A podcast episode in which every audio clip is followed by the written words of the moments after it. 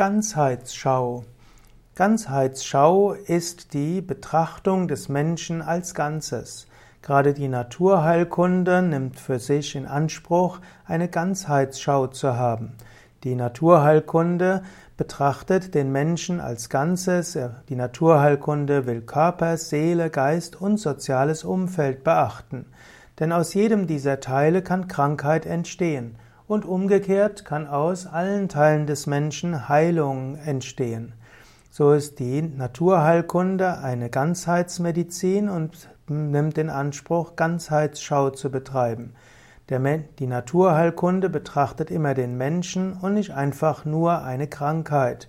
Für die Naturheilkunde ist zum Beispiel ein Magengeschwür nicht eine Diagnose, sondern Magengeschwür oder Zwölffingerdarmgeschwür ist immer ein Befund und dann kann man schauen, wo können die Ursachen sein und welche Aspekte des Menschen spielen dort eine Rolle. Auch im Yoga gibt es zum Beispiel eine Ganzheitsschau.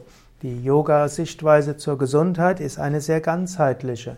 Im Yoga geht man davon aus, alles ist im Menschen irgendwo miteinander verbunden, schon auf der körperlichen Ebene.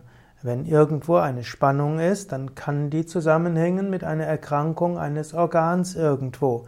Und das wiederum kann zusammenhängen mit einer falschen Ernährung.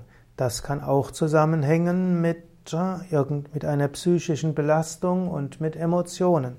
Im Yoga hat man auch die Ganzheitsschau auf dem physischen Körper, den Energiekörper, dem Emotionskörper, dem Mentalkörper und auch noch dem Kausalkörper.